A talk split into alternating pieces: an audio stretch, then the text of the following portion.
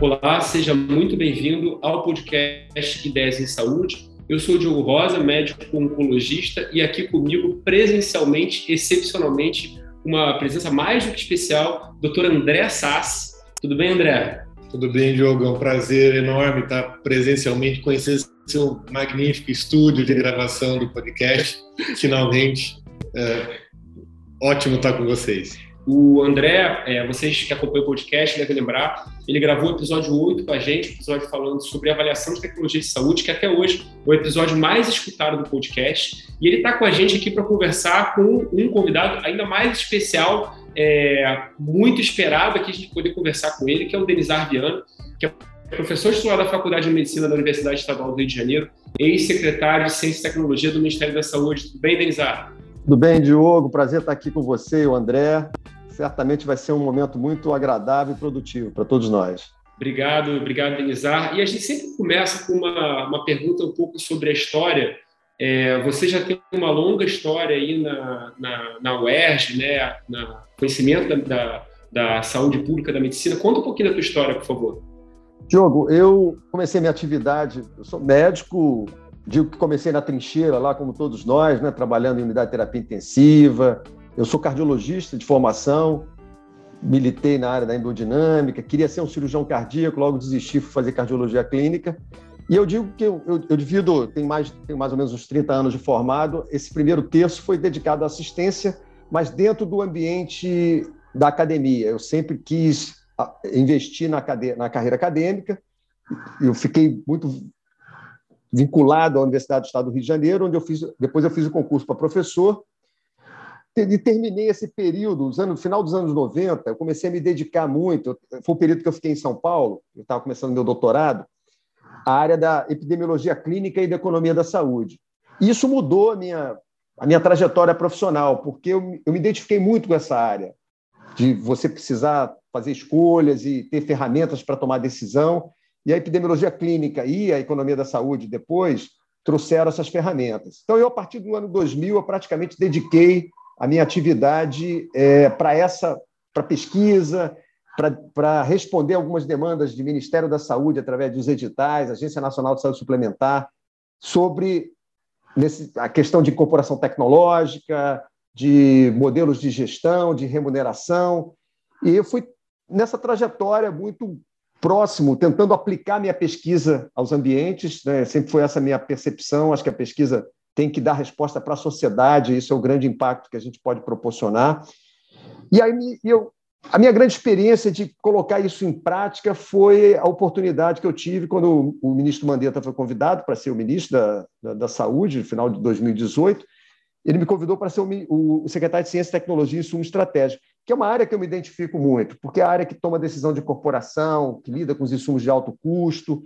E eu tive uma oportunidade de colocar em prática um pouco daquilo que eu desenvolvi dentro da academia. Modelo de compartilhamento de risco, eh, questões relacionadas a, uma, uma agência de, de avaliação de tecnologia mais independente, uma agência única. A gente avançou bastante. Peguei a pandemia, foi aquela, talvez uma das, experiências mais mais intensas da minha vida, porque certamente não só o contexto político, mas os desafios. A gente pegou de fevereiro até maio toda a preparação da, da, da pandemia, ao término da, daquela da desavença do, do Mandetta com, com o presidente, depois o, o Nelson Tais estava lá, Nelson é meu amigo e, e, e, irmão, é um irmão, e ajudei naquele período, também um período muito difícil, todos acompanharam. Voltei para a universidade, voltei para uma, uma atividade, passei a ser pró-reitor de saúde para gerir as, as unidades é, assistenciais da, da minha universidade, que tem tem hospital de alta complexidade, tem policlínica, tem atenção básica. Eu queria trabalhar na ponta também, para viver regulação, essas coisas todas. Então, tive essa oportunidade de transitar da trincheira à gestão, à academia. E eu acho que isso é um. É um assim, me, senti, me sinto privilegiado de ter transitado nesses, nesses ambientes, entendeu? Bom, o Denizar eu conheci também nessas andanças de Ministério da Saúde. A primeira vez que eu, que eu, que eu vi pessoalmente foi, foi até numa uma comissão que a gente fez de, de orientação do Ministério da Saúde para condução de estudos econômicos e, e no final das contas gerou uma diretriz de avaliações econômicas e foi uma admiração bastante grande. Eu não conhecia, apesar da gente trabalhar meio em paralelo, eu na Unicamp nunca fui professor é, é, concursado, então a gente fazia muito uma consultoria mais independente, né? Mas é, acho que a trajetória é bastante é, interessante e esse essa essa visão meio apaixonada, meio estranha da, que os médicos não entendem por economia da saúde é, e, e, e enxergando outra pessoa é, que teve bastante sucesso em, em termos de, de, desenvolvimento de trabalho exclusivo dedicado para aquilo, é, é, bastante inspirador até para todos. Eu acho que uma, uma ideia que dos ouvintes até desse podcast, grande parte médico, e que se inspira nas pessoas, e às vezes residentes que se inspiram também, é, é, é de, de, seguir uma carreira diferente, né? De, de, de, às vezes todo mundo gosta de estar na trincheira, mas uh, uh, eu costumo falar que as pessoas uh, ficam acomodadas naquele, naquele personagem que é dedicado para ele, que é construído para ele. E muitas pessoas, muito poucas pessoas constroem o próprio caminho, ou, escolhendo alguma alguma função, alguma coisa que goste, uhum. mesmo que ninguém tenha feito isso antes.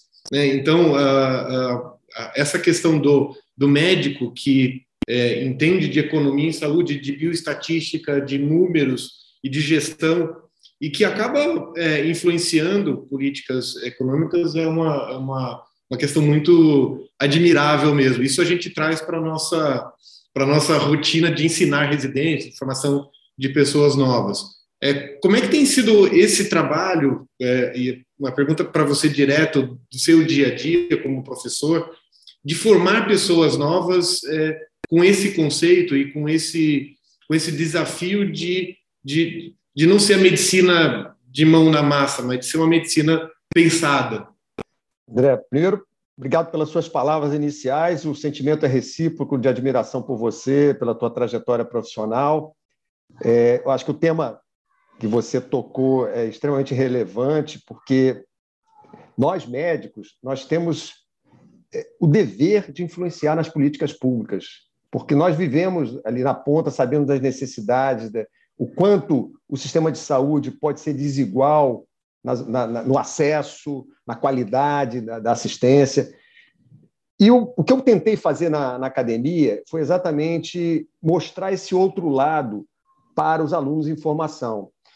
E eu sempre tive a preocupação, já no, no início da, da, da própria graduação de medicina, sensibilizar os alunos no, na instrumentalização, eu criei dentro da, da, reforma curricular que aconteceu na minha universidade as disciplinas de metodologia científica para começar a dar um, um, pelo menos uma mensagem ou até inspirar os, os, os, os alunos em formação ainda sobre a necessidade de você não só se tornar um bom médico, acho que esse é, esse é, o ponto de partida. Eu sempre falo isso com os alunos. Olha, primeiro seja um bom médico, sabe? Médico tem que gostar de, de, de, de gente, tem que, tem que você aprende medicina é vendo doente, é, é estudando, é, é, é, se guiando pelos grandes exemplos, pelos, pelos modelos. Mas a medicina tem, é algo mais. É isso que você falou. Para a gente realmente exercer uma boa prática assistencial, para dar acesso àquilo que a gente sabe que é bom para os nossos pacientes, a gente tem que olhar além. E foi isso que, que me inspirou na economia da saúde, na avaliação da tecnologia. O que eu tento fazer, essa tradução para o aluno, é que ele entenda que o conhecimento médico dele, se ele não for traduzido por uma necessidade da população, que passa por aspectos econômicos, que passa por aspectos políticos, de gestão, a gente não vai conseguir influenciar. E muitas vezes, decisões importantes para, para, o, nosso, para o nosso sistema de saúde podem ficar na mão de pessoas que não têm essa vivência da saúde. E ela é fundamental, não é, não é abrir mão de outras áreas do conhecimento que são importantes na, na organização do sistema de saúde, mas nós temos que ter a visão do, médico, do profissional de saúde, porque ele lida com, com, essa, com esse ambiente de tensão das necessidades do paciente. E eu tenho sido assim razoavelmente exitoso. Tenho recebido uma demanda de alunos que, que querem ter um olhar diferente. E o que a gente procura fazer é sempre contextualizar bastante. Eu, eu, eu, eu acho que a maneira que a gente tem de inspirar os alunos é que eles entendam que as soluções do sistema de saúde que eles se deparam todos os dias também passam por essas, por essas, por essas outras áreas de, de, do conhecimento. Porque aí você incentiva para que eles busquem, que, que vão, vão fazer uma pós-graduação, vai fazer um mestrado ou um doutorado em outras áreas, sabendo que aquilo está melhorando a prática. Ele pode continuar sendo um médico ali da, de atenção, de assistência, mas ele vai ter ferramentas que vão melhorar é, o, o, todas essas questões na, na, da, da, assistência propriamente dita. Eu acho que tem sido esse o caminho que eu tenho desenvolvido com os, dentro da academia para tentar sensibilizar essa área do conhecimento. Denise, essa questão que você falou de um, de um tema que é, é recorrente aqui no podcast, que é essa questão do acesso, que é um, um assunto bastante complexo, né? É, e você deu até um. Quando, quando, quando eu olhei pela primeira vez para esse tema, eu pensava que acesso era o paciente conseguir o medicamento. Mas é um, assim, passa pelo o paciente conseguir chegar no hospital, o paciente conseguir ser atendido pelo médico, o paciente, o médico eventualmente saber do que se trata, o que o paciente tem, e aí é muito o que você está falando, o cara tem que ser um bom médico, o cara tem que saber do que se trata, porque se ele não tiver acesso ao conhecimento, ele também não vai, não vai efetivamente oferecer o melhor cuidado para o paciente, e, e, esse sistema todo tem que funcionar, tem que pedir exame, tem que ter acesso ao exame, o exame tem que tá, tá, estar tá bem feito, enfim. É, como é que é a tua visão desse conceito de acesso do ponto de vista é, até mesmo pessoal? Como é que você vê esse conceito? É muito interessante, Diogo, porque acesso é um dos alicerces do sistema de saúde. Né? Ele, tá, ele tem três pilares básicos: é o acesso, é a qualidade da assistência e a sustentabilidade. Você tem que ter esses três, essas três dimensões porque também não basta ter só acesso e você não está resolvendo o problema do, do, do, doente, né? a questão da resolutividade, da qualidade assistencial, você tem que medir isso, objetivamente medir se, se você está melhorando os desfechos de saúde, se é a qualidade da assistência. Então, a gente tem que chegar no sistema, como você falou, mas a gente tem que entregar bons cuidados de saúde que, que, que possam realmente refletir em bons, em bons indicadores de saúde e que isso tudo seja sustentável do ponto de vista econômico. Né? Tem que ser custo efetivo, tem que, enfim, esses três pilares. Fazendo esse recorte no acesso, o meu olhar sempre foi muito, Diogo, de entender toda a jornada do paciente. Porque não adianta, vamos pegar o exemplo hoje do SUS, que foi o meu ambiente aí de, de aprendizagem recente. A gente conseguiu avançar muito com a atenção primária. Hoje você, tem 150 milhões de brasileiros inscritos, sem duplicidade, no, no Programa de Saúde da Família.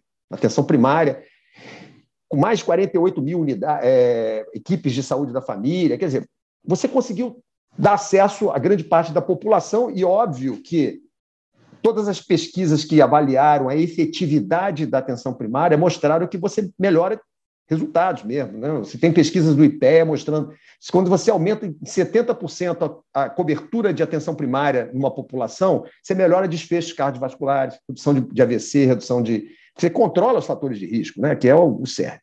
Mas se você tiver. Por que, que eu falei da jornada?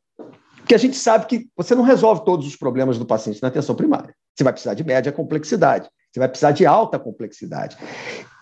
E a minha visão de acesso é uma visão da jornada do paciente. Um dos maiores gargalos, Diogo, André, do SUS é a média complexidade, é o acesso ao especialista. Porque a gente, com 5.570 municípios, você não vai ter especialista para todo mundo. Nós desenvolvemos ferramentas importantes hoje aí, a discussão da telemedicina, que tem que, ter, tem que ser utilizada com muito, com muito critério também. Ela não é uma panaceia. Ela não é uma panaceia. E você precisa de para garantir esse acesso, porque você não está resolvendo uma parte do problema na atenção primária, você tem que ter essa continuidade. Você precisa também que o sistema esteja estruturado para receber esse paciente. Unidades de média complexidade policlínicas, com exames que possam definir se o doente tem realmente um câncer, confirmar, e aí ele vai precisar, vai para a cirurgia, não vai, volta para a atenção primária, não é isso, é uma outra uma doença de controle na atenção primária. Toda essa jornada, ela tem que como é que você. E aí é um olhar de gestão mesmo. Onde é que estão os gargalos? Bom, os gargalos estão aqui. Quais são as soluções para você resolver isso do ponto de vista de, de, de garantir a fluidez do paciente ao longo desse processo? E sempre medindo os indicadores de processo, de resultado, para garantir que, além do acesso, você está proporcionando qualidade assistencial, está garantindo que você está modificando a história natural da doença, que você está melhorando desfechos de saúde, numa, numa, numa visão é, de intervenção populacional, individual. Então, quando eu penso no, no acesso, eu estou preocupado com todo esse, esse cortejo do paciente para garantir que, independente da demanda dele de saúde, ele possa ter, de acordo com, a, com o nível de complexidade onde ele vai estar, ele tenha as, as oportunidades do acesso e uma qualidade que, que de, de assistencial, de cuidado que seja é, compatível com aquele, com aquele nível de complexidade. É interessante porque a gente conversou duas vezes com a Sandra Gioia, que cuida do programa de navegação de pacientes com câncer de mama. E ela falou uma coisa muito interessante que, que assim, muitas vezes o problema do sistema não é a falta de, de, de disponibilidade de serviço, é, é, muitas vezes o paciente que se perde no sistema, isso que você está falando da jornada. Ele se perde no sistema e muitas vezes ele não tem ele, não, ele, acaba se ele acaba não tendo acesso a uma coisa que ele poderia ter. Ou seja, ela fala, não é furar fila, não é, é dar um jeitinho, não, é simplesmente fazer o sistema funcionar um pouquinho melhor, a, a ideia de navegação, né? que aí conseguiu, de fato, é, a, aumentar o, número de pacientes que estavam é, recebiam de fato um tratamento oncológico para câncer de mama dentro do que está previsto na lei. Né? E uma, uma coisa interessante é que a organização dos processos ela não é cara. Né? Ela, ela, às vezes os gestores são caros, né? Quando se quando se coloca muitos gestores no sistema, ele fica ineficiente e caro. Mas a boa organização desse fluxo, dessa jornada como toda, não é.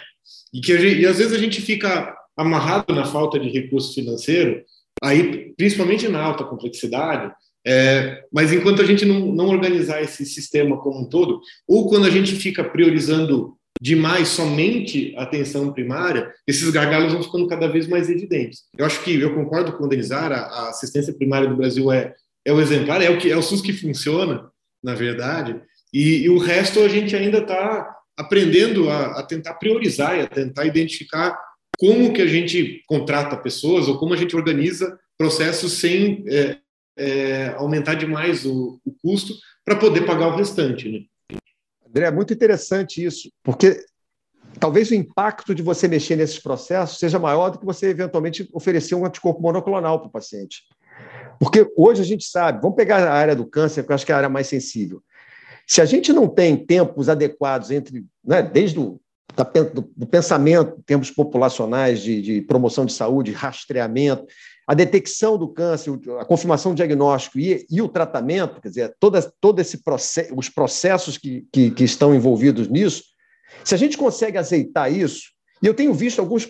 Vou citar aqui, não, não nenhum, nenhum tipo de, de tendenciosidade, mas eu conheci, achei muito interessante. Quando eu tive lá no ICESP para conhecer o modelo deles, achei muito. Foi até o Roger Chamas que, que, que, conversou muito comigo lá, falou: olha, aqui a gente reúne todo mundo junto. Mama, vai estar o mastologista, vai estar o, o radiologista, vai estar todo mundo perto para que o doente tenha a maior velocidade celeridade possível para poder ter o, o, o para que esses processos realmente eles avancem de uma maneira mais célere e com maior qualidade. Porque senão a gente fica pensando o tempo todo, e aí é um pouco do viés da indústria mesmo, ah, solução é resolver o problema do acesso ao medicamento. o acesso ao medicamento é importante, sem dúvida nenhuma, está mudando a história natural da doença.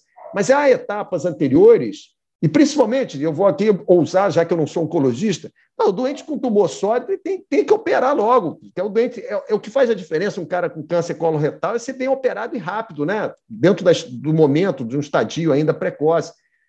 O sistema tem que estar organizado para isso. A gente, às vezes, inverte a lógica e fica pensando lá, no, lá na ponta, no alto custo, e esquece que esses processos que você falou, André, fazem toda a diferença. Isso faz, isso é gestão, isso é conhecimento, isso é evidência de onde é que as intervenções podem acontecer para modificar essa, a história natural do doente. E é porque a, a discussão muitas vezes ela acaba indo para o lado da. E efetivamente tem que ter mais dinheiro, ou o dinheiro tem que ser melhor empregado. E o André sempre fala isso. O André critica muitas vezes essa coisa do médico falar eles, né? Eles têm que dar mais dinheiro, eles têm que aumentar a remuneração do médico.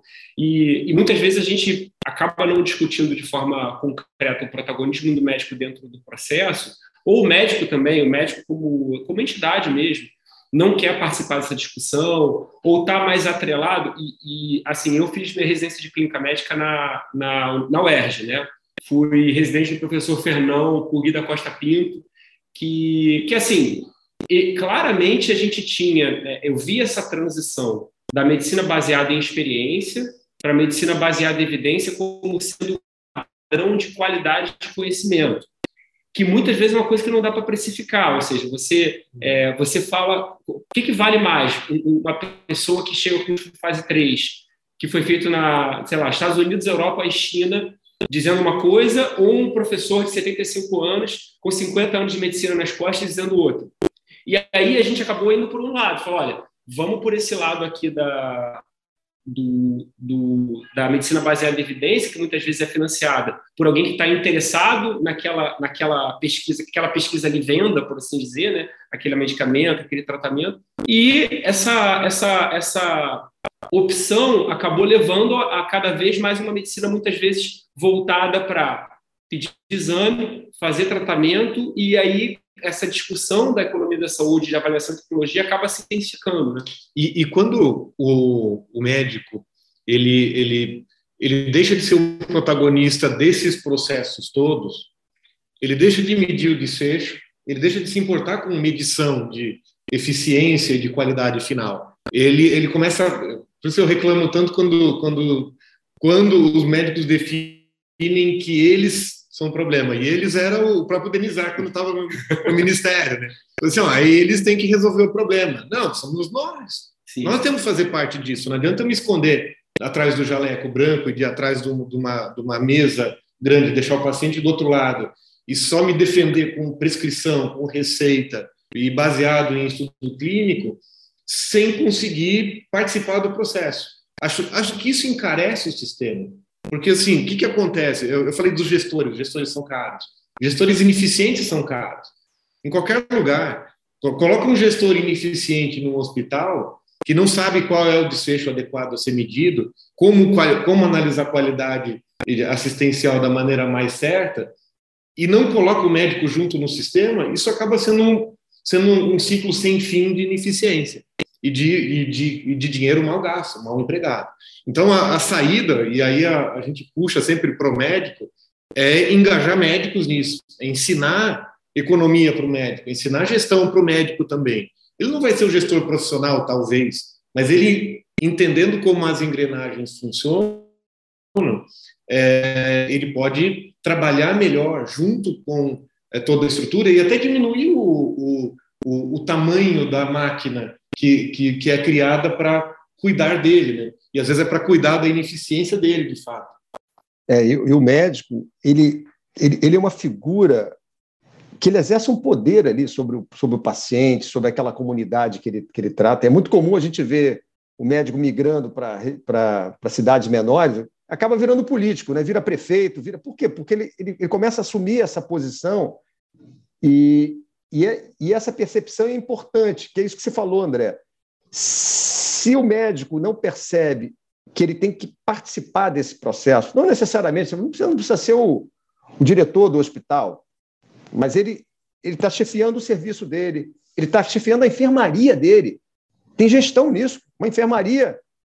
O Diogo lembrou bem ali, o professor Fernão, adoro o professor Fernão, pô, saudoso professor Fernão. Ele tinha enfermaria dele lá, e tem que gerir a enfermaria, o, o, o giro do leito, tudo isso, tudo isso impacta. É, se você não tem uma visão de como é que você maximiza o uso do recurso, que é eficiência, você muitas vezes você, é aquilo que você falou, você não pode se esconder de trás da, da, da mesa e dizer o seguinte: olha, prescrevi aqui o anticorpo monoclonal. Se vira. você não resolveu o problema do doente.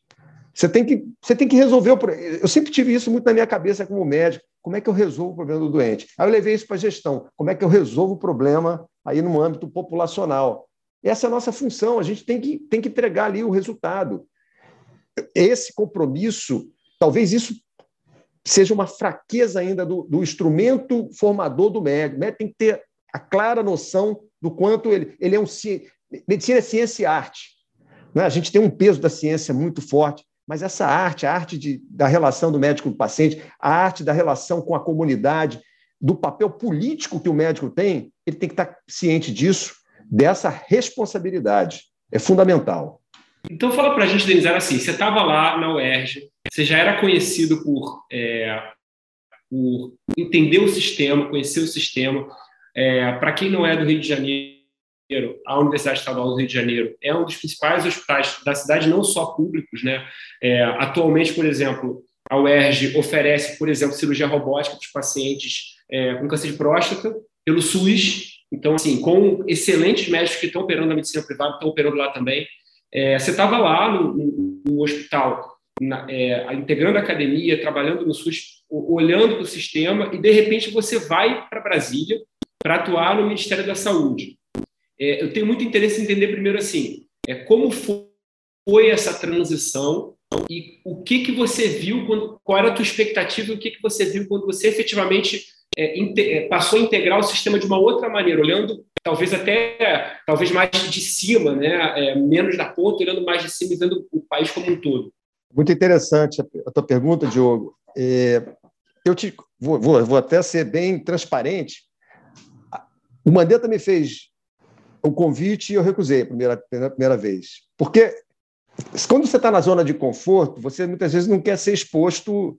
Tinha uma série de questões, né, de ter que mudar para Brasília, a questão né, de lidar num ambiente político. Isso foi um aprendizado enorme para mim, que depois eu vou reproduzir e compartilhar um pouco com vocês. E aí, no primeiro momento, eu recusei, falei, pô, eu vou encontrar uma pessoa, tentei, convidei um colega espetacular, e a coisa não andou. Aí o Bandeta falou uma coisa que me, me motivou muito. Falou assim: olha, a gente leva a vida inteira criticando as pessoas. Isso que um pouco que o, que o André falou, a eles, eles. Quando cai na nossa frente a oportunidade de tentar fazer as coisas, a gente tem que assumir isso, essa responsabilidade. Aí eu fui. E eu fui com, com o seguinte sentimento: eu, eu, eu fui para uma área de zona de conforto, porque ciência e tecnologia sempre foi minha praia, entendeu? Na área da, dos insumos de alto custo, das medidas de, de, de análise da, da avaliação tecnológica. Mas um grande motivador que eu tinha era levar esse instrumental que a academia te proporciona, método, para implementar na gestão. Então, a gente começou o modelo de compartilhamento de risco, foi, foi um projeto pioneiro na área de, de alto custo, com doença rara. No Brasil, no sistema público, ninguém praticava isso. A gente fez o modelo, exigia pesquisa de desfecho em mundo real, isso é uma complexidade enorme, montamos no centro de referência. Foi um aprendizado fantástico, um ano e meio de trabalho pesado nisso aí. Eu ali na ponta, botei no meu colo esse projeto, eu falava com os médicos na ponta, pô, como é que está o doente? Doença rara, zona tem, tem, tem muita zona cinzenta ali, que, porra, dá o medicamento, não dá, era o medicamento mais caro que o Ministério tinha comprado naquela, até aquela época. Isso me, me trouxe uma, uma reflexão, Diogo, André, de que quando você sai desse ambiente protegido da academia, que é um ambiente protegido, e vai para o mundo real, a gestão, a pressão política, que aí, porra, a pandemia mostrou tudo isso, a, a demanda da sociedade, diferentes interesses, você vê que esse mundo ideal do PowerPoint, muitas vezes você tem que, que lidar com, com uma série de, de, de adequações e de, de, flexibilizações, mas que é muito saudável, porque esse, quando você consegue ter o, o equilíbrio ideal entre a academia, que traz toda essa ferramental, metodologia, mas o mundo da gestão, que tem que, que lidar com as questões práticas, se você consegue dosar isso, você avança bastante. E a gente conseguiu, e aí, fora até do, da minha secretaria, na gestão do Mandetta, a gente criou a primeira Secretaria de Atenção Primária e Saúde, criou um modelo de financiamento específico para atenção primária, baseado em, em, em resultado, em performance. Quer dizer, você tem avanços para trazer essas ferramentas para o sistema público também.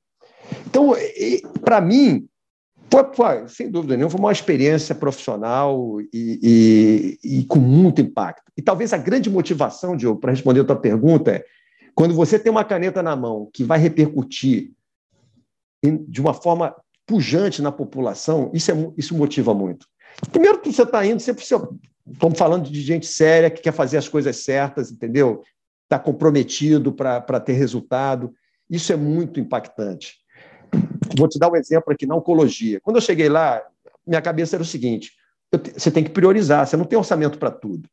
Na oncologia, qual era o problema lá? Você tinha melanoma metastático, né? Você precisava tratar esses doentes, com, você dava da carbazina no SUS, enquanto você já tinha imunoterapia que mudava a história natural da doença.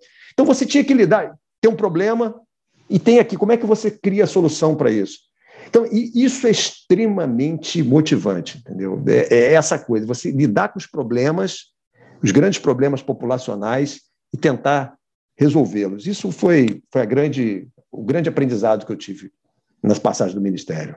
E, e, e a relação que você tinha, Denizar, com as, as agências regulatórias? Então, assim, por exemplo, você, falou do, do, do, problema do melanoma, e, e, eu participei durante esses anos e antes de você entrar, até enquanto você estava lá também, de várias demandas desde a Secretaria de Saúde do Estado de São Paulo, algumas da indústria farmacêutica, muitas da Sociedade Brasileira de Oncologia Clínica, de, de prioridades que foram identificadas ou pela secretaria ou pela sociedade mesmo, e que a gente chegou a um consenso de falar, olha, isso a gente vai solicitar essa incorporação. É, e a gente sentiu na pele a, a dificuldade de discussão técnica com algumas com alguns órgãos e a, a, a Conitec é um deles, mas foram vários, vários passos a, até chegar na própria Conitec. É, e mesmo a Conitec, é, em alguns momentos negando ou em outros aprovando, é, o acesso final, quer dizer, o que a gente falou lá no começo, né? A entrega final é, para os pacientes acabou acaba não acontecendo até hoje, depois de muitos anos de, de, de de, de solicitação, de aceitação, de negociação e de até no final de, de, de, de, de dizer sim, de aprovação, de, da sua assinatura no papel lá. E, e, como é que é essa negociação na prática? Como é que isso funciona? E, e, e, sei lá, existe alguma solução ainda que deva ser pensada e que a gente possa participar dessa solução? André, você tocou num ponto fundamental. Quer dizer, a gente está cheio de exemplos aí que, desde o momento que a Secretaria de Ciência e Tecnologia, o secretário vai lá e assina, olha, recomendação positiva de incorporação, até chegar lá na ponta do, do, do doente, o que em tese teria que ser 180 dias, isso já extrapolou em muito, principalmente na área da oncologia.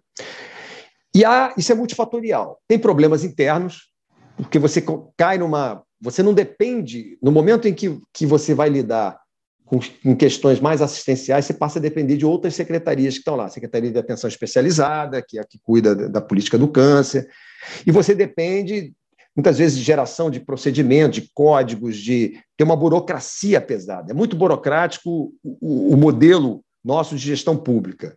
É aquela, aquela frase de efeito. Né? O gestor público ele só faz aquilo que a lei lhe permite. O gestor privado faz tudo aquilo desde que a lei não o proíba de fazer. Isso faz toda a diferença, porque a gente fica engessado mesmo. Então, tem problemas internos, é, de ineficiência também, sabe?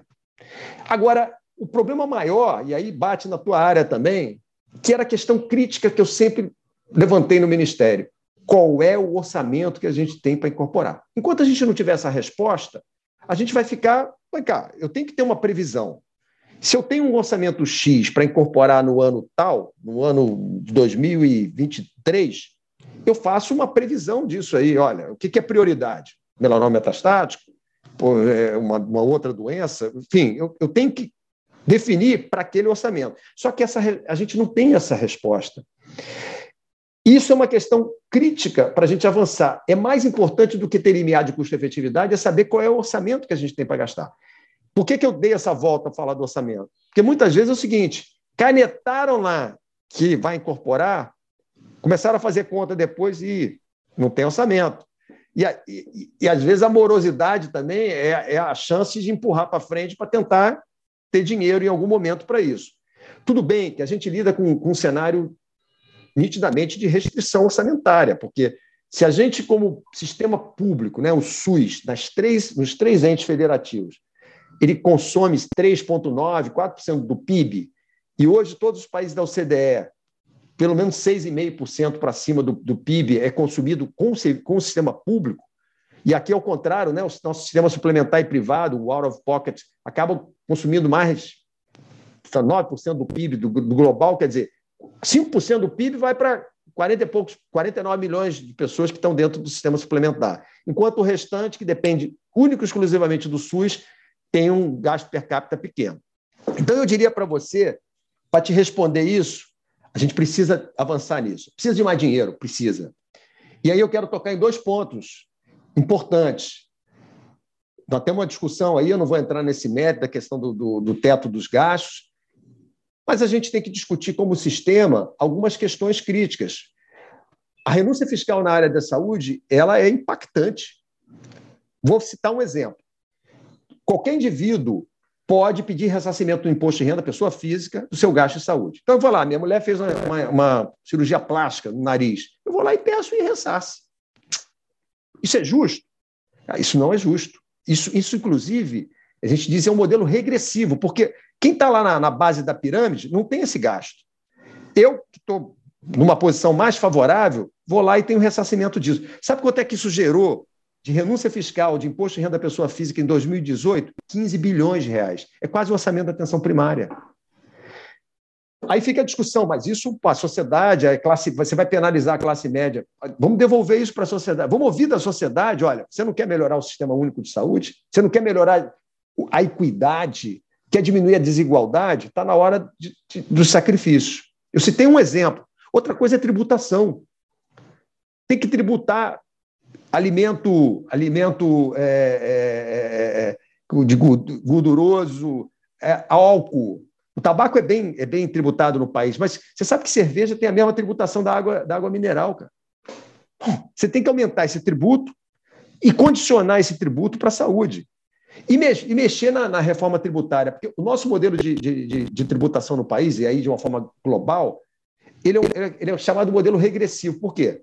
Porque ele penaliza a, base da pirâmide. Porque quando ele, quando ele tributa mais consumo do que renda, ele está penalizando a base. Nós somos usuários da cesta básica de saúde, de, de, de alimentação. É claro que está penalizando, quanto mais com essa inflação, está penalizando são as pessoas da base da pirâmide. Você tem que inverter, tem que, tem que tributar mais renda, patrimônio, para poder trazer mais justiça social para o país, entendeu? Então, eu dei essa volta toda para dizer tem que ter mais dinheiro para o sistema, mas tem que ser muito melhor utilizado, sem dúvida nenhuma. São as duas coisas que não se, se eliminam. É, ter mais recurso e ter melhor gestão desse, desse recurso. Você viu essa transição aí de um momento em que a população se viu insatisfeita com o que estava acontecendo no SUS e quem podia pagar, e aí esses 20, 25, 30% dependendo da região, é, migrou aí para a medicina privada, né, para saúde suplementar, e achando que ia ter um acesso mais ilimitado. E o que a gente viu nesses 30 anos é que a gente teve, de fato, incorporação de, de tecnologias, a medicina ficando mais cara, o mercado de saúde como um todo, é, incorporando cada vez mais é, personagens que tornavam mais caro o sistema. É, e aí, obviamente, como o Nelson Tais fala, né, a, a, o sistema ele não, ele não quebra, ele se adapta. Né? Então, houve cada vez mais é, é, mecanismos de restrição, a gente tem a discussão do rol da INS, André a gente gravou junto com o Fernando Maluf, a, falando sobre a PL 6319 no ano passado, quando ela foi aprovada, eventualmente foi vetada, é, e agora tem uma outra lei é, é, mais focada na discussão que veio do STF, da, do rol taxativo da INS, enfim, ou seja, estou é, falando isso por quê? Porque quando a gente olha para a questão do custo como um todo, né, essa questão não está limitada ao SUS, ela está limitada ao sistema de saúde como um todo. Né? É, muito interessante, Diogo. Exatamente isso. Você vê os problemas, eles se repetem independente do sistema, né?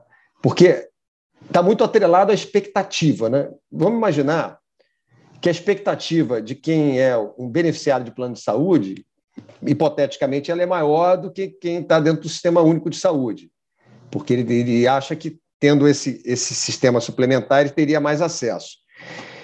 Isso o próprio sistema também ele é muito ele, é, ele tem um você tem um espectro desde de operadoras muito verticalizadas e com, e com um modelo mais restritivo de acesso até um outro espectro de vamos dizer do modelo tradicional de seguro né de reembolso e tudo com maior liberalidade e é claro que isso é, é, é, está ligado ao, ao, ao prêmio você tem um prêmio mais um prêmio do, do, do, seguro menor, você fica mais restrito, enfim.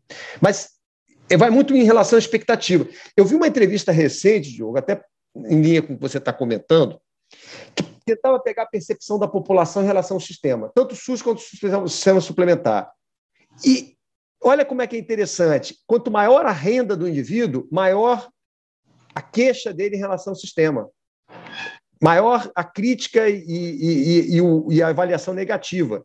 Que parece que o indivíduo, numa, numa condição menos favorecida, e aqui eu não estou fazendo nenhum juízo de valor, muito pelo contrário, eu acho que tem que ser. O ideal é que a gente tenha um sistema bom, resolutivo para todos, essa é a ideia, né? seja SUS, sistema suplementar, mas o suplementar vive essa, esse, esse dilema. É claro que, quando eu vejo discussões como essa do rol taxativo, é importante que você tenha métodos de avaliação de tecnologia em saúde, porque não basta ter o critério de eficácia, porque a gente está discutindo uma etapa posterior que é a efetividade daquela tecnologia. Eficácia é ela é gerada com atributos de, de, de, de ensaio clínico, modelos, né, experimentos controlados, principalmente na oncologia, fase 2. A gente precisa de uma, um amadurecimento maior na tomada de decisão por uma política pública de incorporação. E isso é importante, esse processo. Eu sou favorável a que a ATS seja fortalecida também na saúde suplementar. É claro que você lida com um ambiente de recursos mais, mais vantajosos do que no SUS, e você tem que ter esse olhar também no acesso da população em relação a isso. O que a gente não. Porque também imaginar que esse vai ser um sistema em que a decisão é só do médico na ponta, ele vai prescrever o que ele quiser, você não tem previsibilidade. Você pode colocar em risco, sim. Vocês sabem, até na área de vocês, medicamentos que foram aprovados pela Anvisa para sarcoma e que, condicionado aos resultados fase 3, no momento que vieram os resultados fase 3, o medicamento saiu do mercado. Por quê? Porque você precisa amadurecer mais, você precisa de mais informações para poder tomar uma decisão no plano coletivo e aí entrar dentro desse processo da, da incorporação tecnológica. O que é importante é comunicação também. A população tem que saber que precisa ter melhores linhas de cuidado, como o André falou. Às vezes você está melhorando os processos, está tá tendo muito mais impacto em desfecho de saúde do que simplesmente oferecer uma tecnologia. Isso a gente tem que cobrar, e eu acho que esse é um papel da ANS, tem que cobrar é, é, é, indicador, medida de desfecho, é sobrevida global. O doente não tem, tem câncer, eu quero saber se você é uma operadora, como é que está é tá a sobrevida global dos teus pacientes na terapia adjuvante, no, na terapia do doente metastático, para você minimamente ter parâmetros para dizer, olha, você está tratando bem teus pacientes, ou não, comparado ao, ao benchmark internacional, comparado aos teus pares. Então, você precisa avançar muito nisso. Eu sou, e aqui eu deixo isso muito transparente, eu sou é, um convicto de que os instrumentos de avaliação de tecnologia em saúde eles têm que valer para os dois cenários, principalmente no, na questão dos atributos de, de evidências científicas. Agora, você tem um contexto financeiro diferente do SUS e do suplementar. E isso tem que ser levado em consideração na hora que você toma a decisão de incorporação. Grisar, acho que isso é fundamental. Eu já, já discuti com colegas muito inteligentes e, e, e convincentes que estavam plenamente uh, uh, decididos a defender a tese de que, uh, por exemplo, a incorporação de medicamentos independentes do sistema de saúde em que o paciente está tem que ser igual para todos. Então, que achava que era, que era do ponto de vista até ético, que era inconcebível que um medicamento estivesse disponível no sistema é, de saúde suplementar e não tivesse no sistema único de saúde. É, eu, eu, eu, pessoalmente, entendo o contrário, também sempre fui bem transparente em relação a isso. Eu acho que a gente tem que ter um amadurecimento da sociedade para entender que algumas diferenças existem e que algumas desigualdades vão existir por conta da. Se a gente entende que existem dois sistemas de saúde com verbas destinadas diferentes e com orçamentos diferentes, é, não é não é não é inteligente, não é sensato imaginar que é, todos os acessos e todos os, os fluxos é, vão ser iguais para todos os pacientes. Mas tornar mais eficiente todo o sistema é aí é a função de todo mundo. Não sei, não sei se você tem uma posição bem definida e até a sua posição, Denizare e Diogo, né, a respeito disso. É, eu, a, a, minha. Eu, é porque eu acho que, de alguma maneira, as coisas são complementares, uma vez que a avaliação do desfecho em si, ao meu ver, é o grande, é o grande, a grande questão não só para a saúde suplementar é, ou da saúde pública do Brasil, mas do mundo, né? Ah, você, de fato, eu ontem estava participando de uma reunião com uma, uma, alguns gestores de saúde falando de uma nova droga que está chegando para câncer é, de bexiga e eu falando que o gestor tem que ver a nova tecnologia, aquele novo tratamento, como um investimento, ou seja, se você pega o seu dinheiro e você coloca no banco, é, você vai cobrar do seu gerente que falou para você fazer aquele investimento se aquele dinheiro está rendendo ou não, se está tendo resultado ou não. É, o, o, fato é que, seja na saúde pública, seja na saúde privada, não importa muito se você está botando 100 reais ou mil reais, se está botando um pouco mais, está botando um pouco menos. O que importa, no final das contas, é se você vai avaliar o desfecho ou não. Eu concordo com o André nesse sentido que, de fato, é, existe, a gente acaba falando em inequidade ou desigualdade, uhum. né? mas existem diferenças. Né? Você pode é, olhar para a realidade da sociedade de diversas maneiras, mas essas diferenças existem. Né? É, talvez você pode dizer, por um lado, que é direito da pessoa que está pagando ter acesso a uma coisa diferente, mas você pode questionar também de onde é que vem a capacidade que essa pessoa tem de pagar. Uhum. Mas, de fato, esse, essa, essa diferença ela é real. É, de alguma maneira, né, a, o, o, o, sistema ele é tão, é, o sistema de incorporação ele é tão é, complexo, né, que ele envolve uma incorporação de tecnologia do SUS, ele envolve uma, um acesso diferenciado na, na para o sistema de saúde suplementar. Aí tem um outro órgão que vai dizer qual vai ser o custo, tem outro órgão eventualmente que vai ver como é que vai ser a bula. Então, eu concordo de alguma maneira que tem que ver, tem que ver a, há uma diferença e essa diferença acontece, só que eu acho que muitas vezes a gente acaba se prendendo nessa discussão. Quando, Sim. na verdade, a discussão concreta, Denise, é como você falou, é muito mais como é que a gente vai ver se esse dinheiro está sendo investido, é, como é que a gente vai aumentar esse bolo, mas também como é que a gente vai ver se esse resultado está sendo é, viável, está né, sendo factível. Eu concordo com vocês. É, não adianta ser piegas e, e, e não enxergar que você tem cenários diferentes do montante financeiro, não é? da proporcionalidade da população que é, que é, que é atendida no SUS e na, na saúde suplementar e os montantes financeiros que, que, que vão ser destinados a essas, essas, o gasto per capita. Né? Se você pegar o gasto per capita em saúde no SUS, ele, na saúde suplementar, ele é duas vezes, três vezes maior do que no, no, no SUS. E, mas mas eu, eu tentei levar, e aí é uma discussão também importante, como é que você poderia maximizar? Porque também não dá para fazer o contrário. Ah, então vamos fazer o seguinte: vamos rebaixar para todo mundo. Não, você tem que tentar é, fazer o contrário. Como é que você, usando um pouco até essa possibilidade de ter um sistema com maior pujança, como é a saúde suplementar, como é que eu trago um pouco para tentar aproximar, ou pelo menos diminuir esse gap? Porque na oncologia esse gap é, é importante, né? se você comparar a saúde suplementar com o SUS. E aí veio, surgiu, e foi, um, foi uma, um dos projetos também que eu levei para lá, a ideia de ter uma agência única de avaliação de tecnologia em saúde. Agência, um instituto, enfim. A exemplo do que, do que é o NICE no Reino Unido. Só que o NICE, ok, lá 80% é, é, é saúde pública, o Reino Unido tem um modelo muito forte, né? o NHS é um modelo muito forte de, de acesso universal. Mas a, a ideia era usar todo. E aí tem uma série de questões que eu, que eu levava como pontos positivos. Você dava maior celeridade ao processo, isso, mais transparência, maior representatividade, você trazer todos os atores importantes para participar do processo, legitimar isso, tentar diminuir a judicialização. Mas aí tinha um ponto importante que eu sempre defendi nisso aí. Isso está pronto, isso é um documento, 200 páginas, do que seria uma, uma agência única, uma agência nacional de avaliação de tecnologia em saúde, para tentar reduzir esses tempos de incorporação e, principalmente, tentar ter mecanismos de negociação mais fortes, com a, até com a indústria.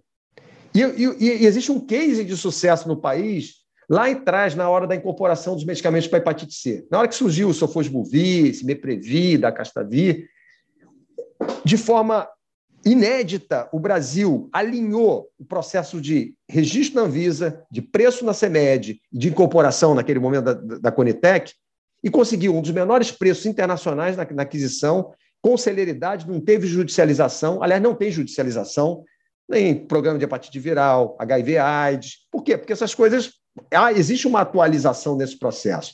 E eu sou partidário de que você tenha coordenação dessas unidades dentro do sistema do, do próprio do próprio Ministério da Saúde para coordenar isso dentro da, da visão tripartite. Mas voltando, qual era. É, é, inegável que existe essa desigualdade no acesso, por conta da própria, do próprio contexto financeiro dos dois sistemas. Mas como é que você poderia minimizar isso? Talvez trazendo um pouco isso, esse poder de. Olha, eu vou, eu vou trazer esse mercado, esse medicamento vai entrar, vai ser incorporado, seja no sistema suplementar, para o sistema, para o SUS, você tendo um modelo celery e mais é, é, é, assertivo de negociação da incorporação, do, do momento que entra, a exemplo do NICE. O NICE, quando negocia a incorporação do medicamento, ela fala o seguinte: olha, para ser custo efetivo aqui, tem que chegar nesse preço.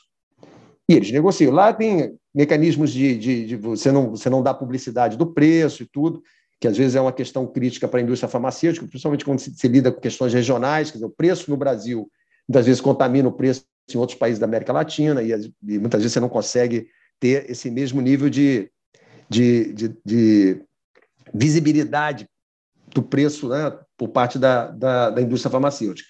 Mas meu pensamento era esse: como é que eu uso esse cenário mais favorável da saúde suplementar para também trazer um pouco dessa diminuir, diminuir um pouco essa defasagem.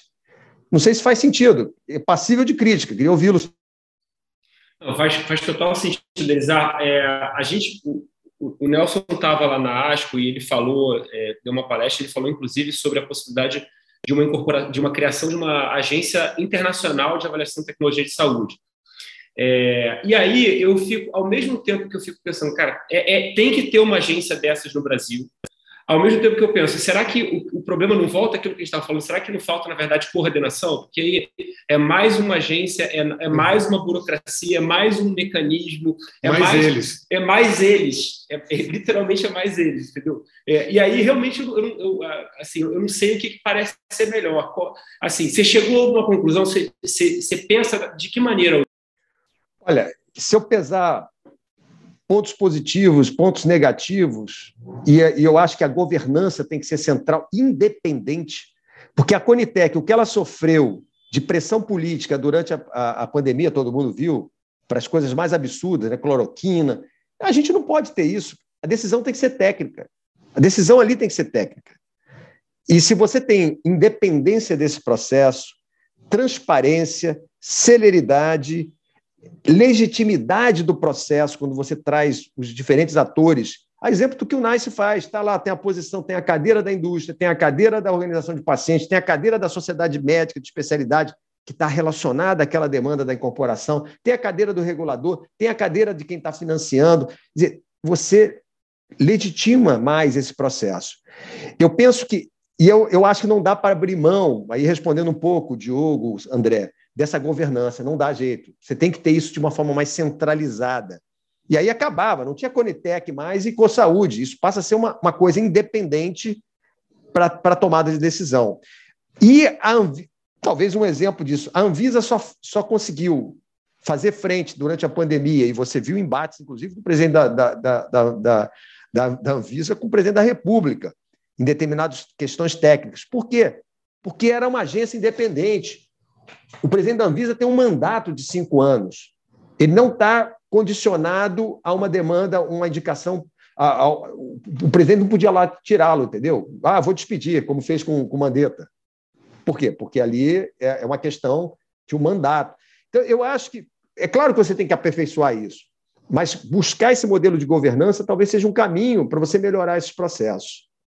É, é assim, Denizar, eu, eu vou. Assim, eu sei que você é, se tornou uma pessoa pública e, e ficou muito é, visto né, durante a pandemia. Então, é, mas eu queria falar um pouquinho sobre a minha impressão do que aconteceu, principalmente naquele momento, naquela transição. A gente começa o isolamento e a gente tinha atividades, é, se não me engano, eram entrevistas diárias, né, em que o Mandetta, então o ministro Mandetta aparecia, o secretário Gabardo aparecia, o secretário Anderson aparecia, e por enquanto você ainda estava meio que, você não estava tão nos holofotes assim, né? É, eventualmente se, se, aparecia numa, numa, numa é, entrevista coletiva ou outra, mas era raro, eu, eu, lembro de você participar e participar muito bem, enfim. É, e aí a discussão vai para quando que vai acabar o isolamento social. Essa discussão se intensifica, o ministro da Saúde tem uma ideia, o presidente tem outra, essa briga vai, vai, vai, vai se intensificando, como tudo no Brasil, a coisa vai polarizando e, eventualmente, o, o Mandetta sai e o Nelson Teich assume. Naquele dia, foi uma quinta-feira, é, a Aline e eu, como conhecíamos o Nelson há muitos anos, a gente gravou um episódio assim, acabou a entrevista coletiva do Nelson, a gente gravou o episódio, o episódio subiu alguns minutos depois para o podcast, que a gente falou a nossa experiência com ele, o que a gente sabia dele, qual era a nossa impressão, a gente mandou isso para jornalistas, enfim. A discussão, então, quando o Nelson assume, é em relação a isolamento social, predominantemente. E o Nelson fala sobre avaliar populações, ele fala sobre avaliar desfecho, ele fala sobre avaliar resultado, ele fala tudo isso que a gente está falando aqui. Ele fala, porque até, até aquele momento a gente não sabia sobre corticoide, a gente não sabia sobre se era para entubar ou se não era para entubar, se falava em anti-inflamatório não esteroidal, ibuprofeno, é, pelo dado da Itália, poderia aumentar a mortalidade.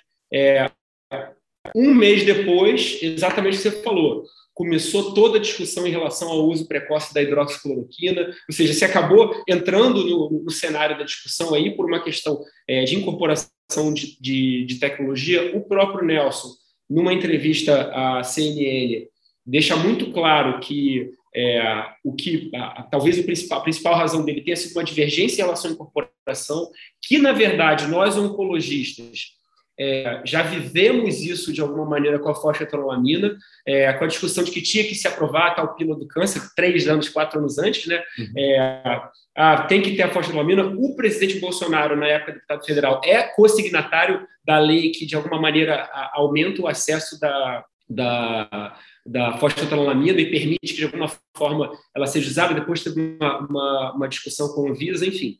É, então, a, acabou que a gente a, a, pandemia, ela simplesmente mostrou como que talvez essa questão de incorporação de tecnologia, ao meu ver, não é bem conhecida pela, nem pela sociedade, pelas sociedades médicas, pela, pela comunidade médica, para dizer assim, né? Porque tinha muito médico que defendia, é, como também não é conhecida pela, pela própria população. Falar assim, não, por que, que não faz? Tem um médico que gravou um vídeo no WhatsApp lá no interior de São Paulo, dizendo que tratou 10 pacientes e todos ficaram curados sei se você podia falar um pouco sobre, sobre a tua visão, a tua experiência nesse momento, Denizar. Excelente. Eu vou começar de trás para frente. Na gestão do Nelson, tinha uma demanda e ele colocou isso direto no meu colo. Falou assim: olha, eu preciso, e a gente conversou muito sobre isso, de criar as diretrizes não é? para ver aonde pode flexibilizar, aonde tem que ser mais é, restritivo de liberalidade, enfim. Porque o Brasil é muito heterogêneo, né? Você não podia ter um parâmetro único para o Brasil inteiro. Esse documento foi criado, estava pronto.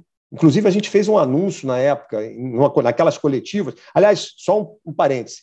A gente perdeu da gestão do, do, do, do Mandetta, e depois aí isso foi dissipando também com o Nelson, a principal arma que a gente tinha naquela, naquele momento, que era a comunicação com a população. A gente perdeu isso. Isso era muito importante, porque a população precisava confiar. E o Ministério da Saúde tinha essa, essa, essa, essa conexão, virou a novela do brasileiro, no final da tarde, escutar o que, que o Ministério da Saúde tinha para falar.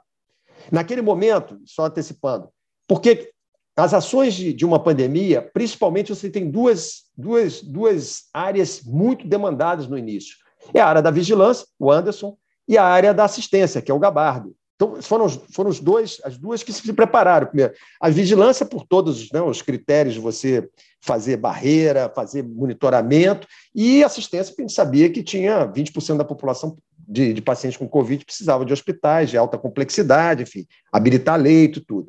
A minha, a minha secretaria cuidou de, da, da, outra etapa, a questão dos insumos, que passou a ser mais até mais crítico depois, de, depois de um determinado momento, que a gente não tinha. Foi, uma, foi um colapso né, das cadeias de suprimento no mundo, e você não tinha EPI, você não tinha é, IFA, você não tinha é, ventilador, isso aí estava tava um, um pouco na, na nossa esfera, e a partir do momento que a gente começou a ter que opinar, e eu pedi, inclusive, o DECIT, que é um departamento da Secretaria de Ciência e Tecnologia, fazia atualizações diárias da evidência científica que tinha. A gente, a gente corria atrás para poder municiar os gestores. Então, voltando lá, essa questão, essa demanda do Nelson. Nelson, pô, vamos fazer isso.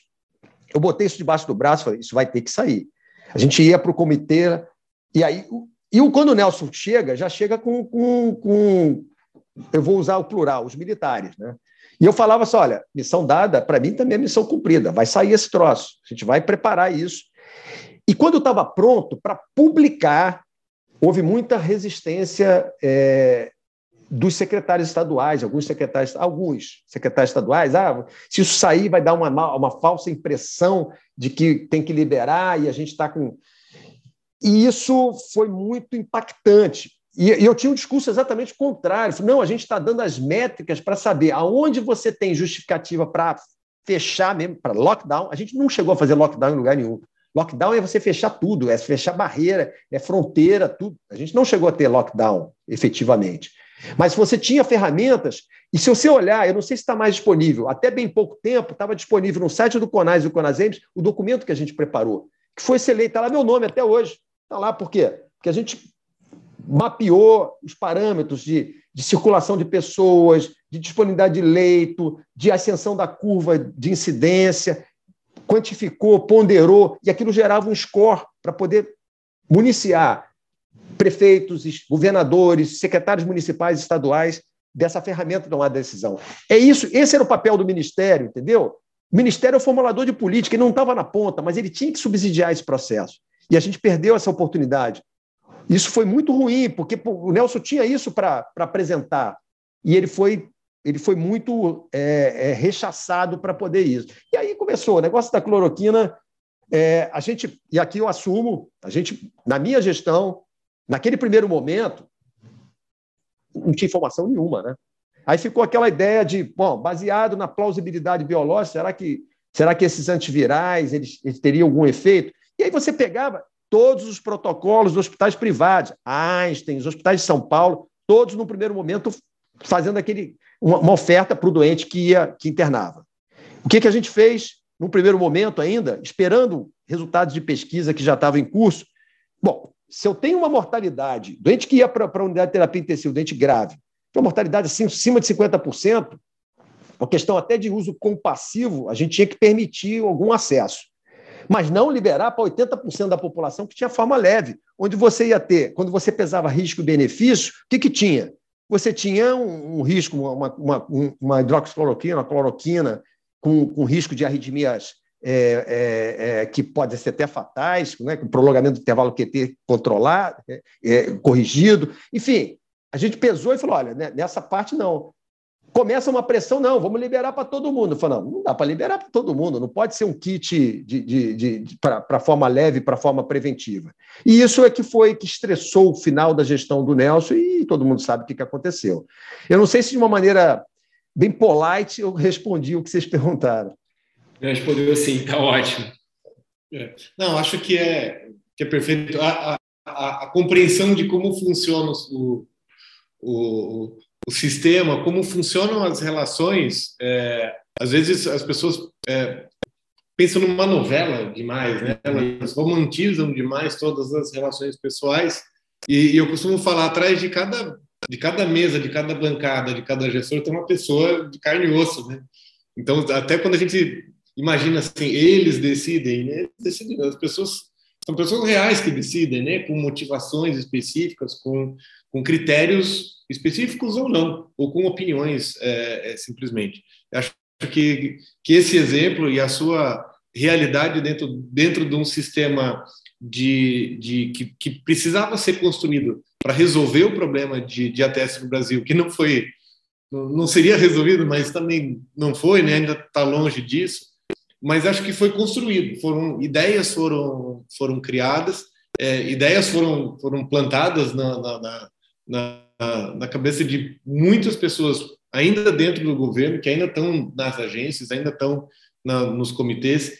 Eu acho que, assim, pensando em perspectivas futuras, eu, eu, eu tenho que ser otimista. Eu sempre fui otimista, sempre acho que tem mais pessoas treinadas, tem mais gente com informação e, é, e mais pessoas bem intencionadas para conseguir resolver o problema. É, a impressão, a impressão que dá, Denizar, assim, é, e eu de fato me surpreendi muito, né? Eu, eu, eu tendo a não a não criticar a conduta, ou seja, quando você vai dar uma nota para o Brasil, as pessoas olham muito para como a, a, o Brasil conduziu a pandemia e tendem a associar muito a, a conduta do Bolsonaro, do presidente, ou de, dos, dos, dos, governadores, enfim. Mas eu falo, olha, tem muita gente por trás desse negócio e eu, de fato, fiquei muito surpreso assim, quando eu via, porque eu já te conhecia, eu sabia, mas assim, os, os outros, as outras pessoas do Ministério da Saúde que vinham eventualmente falar, é, eu ficava muito impressionado com a verdade. Eu falei, cara, realmente o, o SUS ele tem por trás uma o Ministério da Saúde tem por trás uma, uma estrutura e tem gente muito boa, né? Que talvez na hora em que mais se precisou, ninguém, quando o mandato do Bolsonaro começou, apostaria que a saúde seria a grande crise que teria nesse mandato, né? Ah, impactou na economia, impactou na, na infraestrutura, mas ninguém imaginava.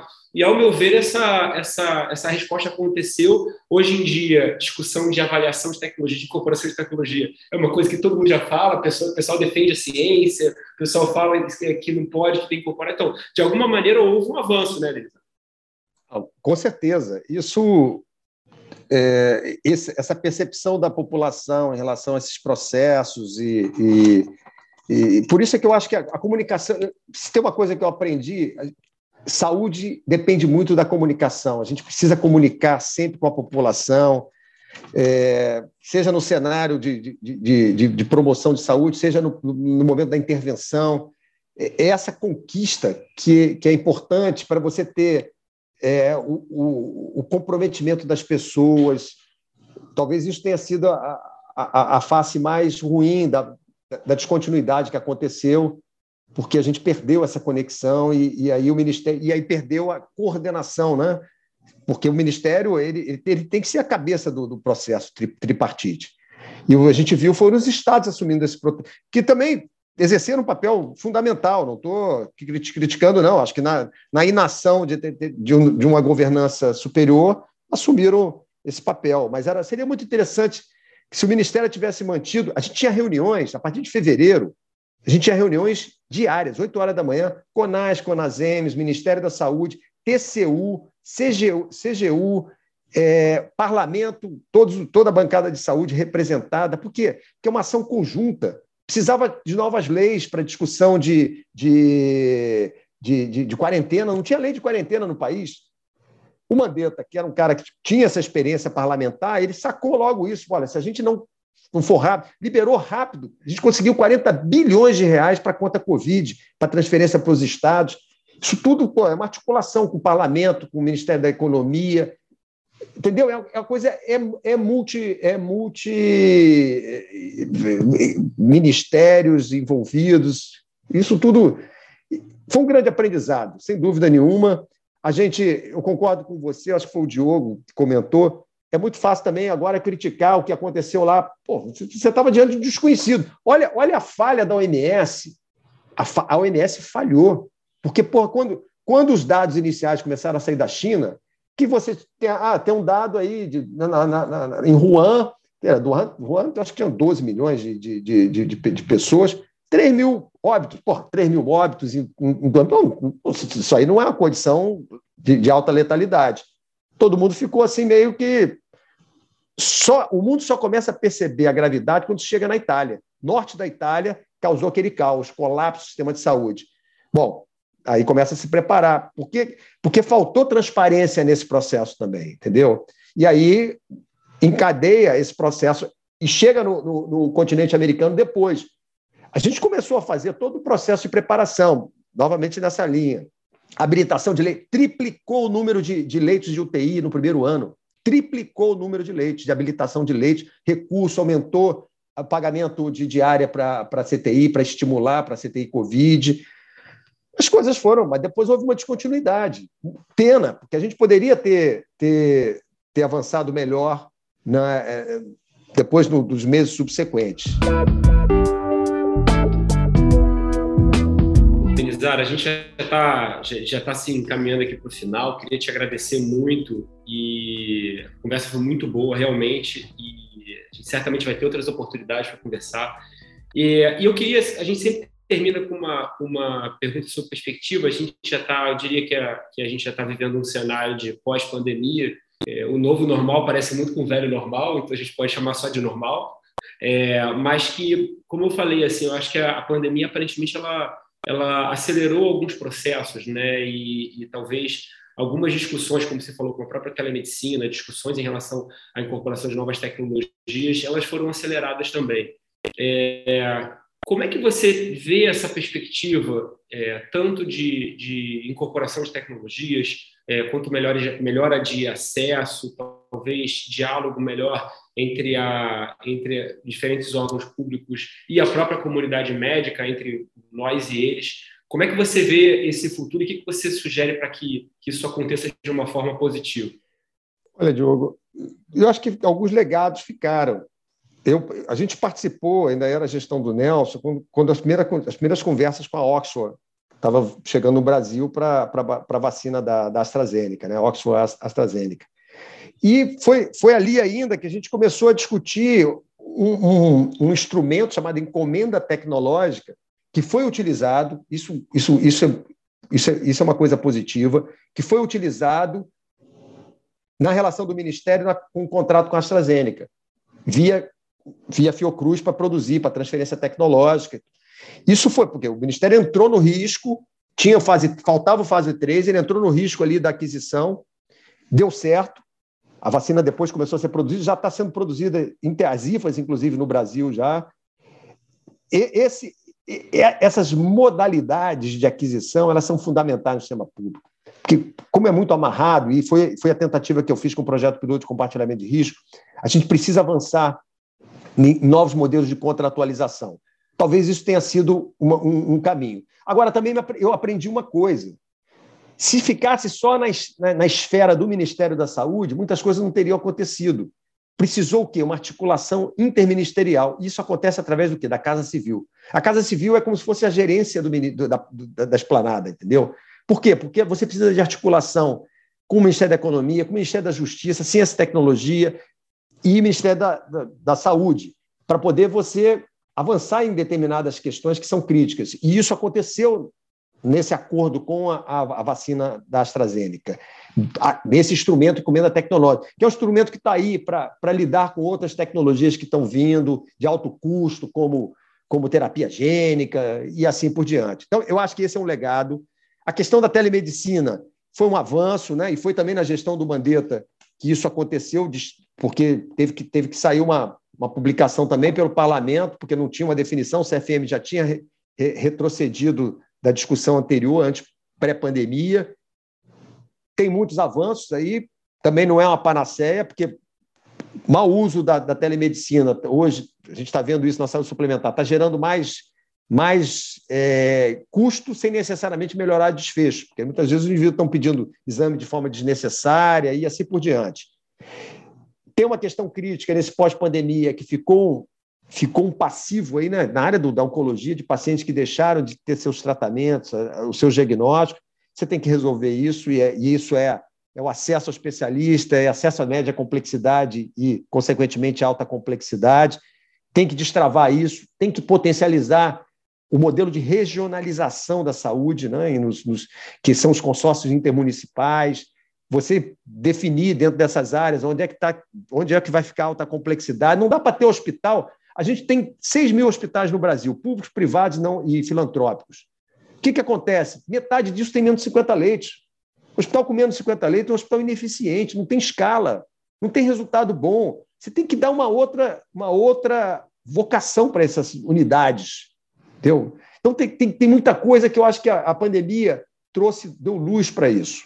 Mas a gente apesar de tudo, o SUS mostrou que é a maior política social desse, desse país, porque ela conseguiu ser resiliente, conseguiu ainda, diante de tanto, tantos é, desencontros políticos, ela conseguiu entregar ainda muito resultado para a população. Então, essas, essa é a minha reflexão desse momento único aí da, que a gente passou e certamente marcou a nossa, nossa trajetória profissional. Bom, acho que indo para o final, eu, eu, queria de novo manifestar minha admiração por você. Acho que a sua, a sua, o seu posicionamento, Denise, e o do Nelson também, que foi bastante citado aqui hoje, é, é, é o exemplo de que pessoas que, que têm, detêm algum conhecimento, que estudaram algumas coisas um pouco diferentes do que a medicina tradicional e que assumiram o desafio de, de serem protagonistas também, de mudarem o sistema que, que, que de alguma forma não estavam conformados com o, com, com o sistema como funcionava e que tinham ideias de mudança, mesmo que por pouco tempo dentro do, dentro do sistema da engrenagem, consegue influenciar o, a saúde de tantas pessoas assim. Eu acho que é, é, é, é, legal divulgar isso, é legal inspirar pessoas, como a gente falou no começo, né? Inspirar pessoas que, que, que, que uma boa intenção aliada a conhecimento profundo, técnico, é, resolve muita coisa.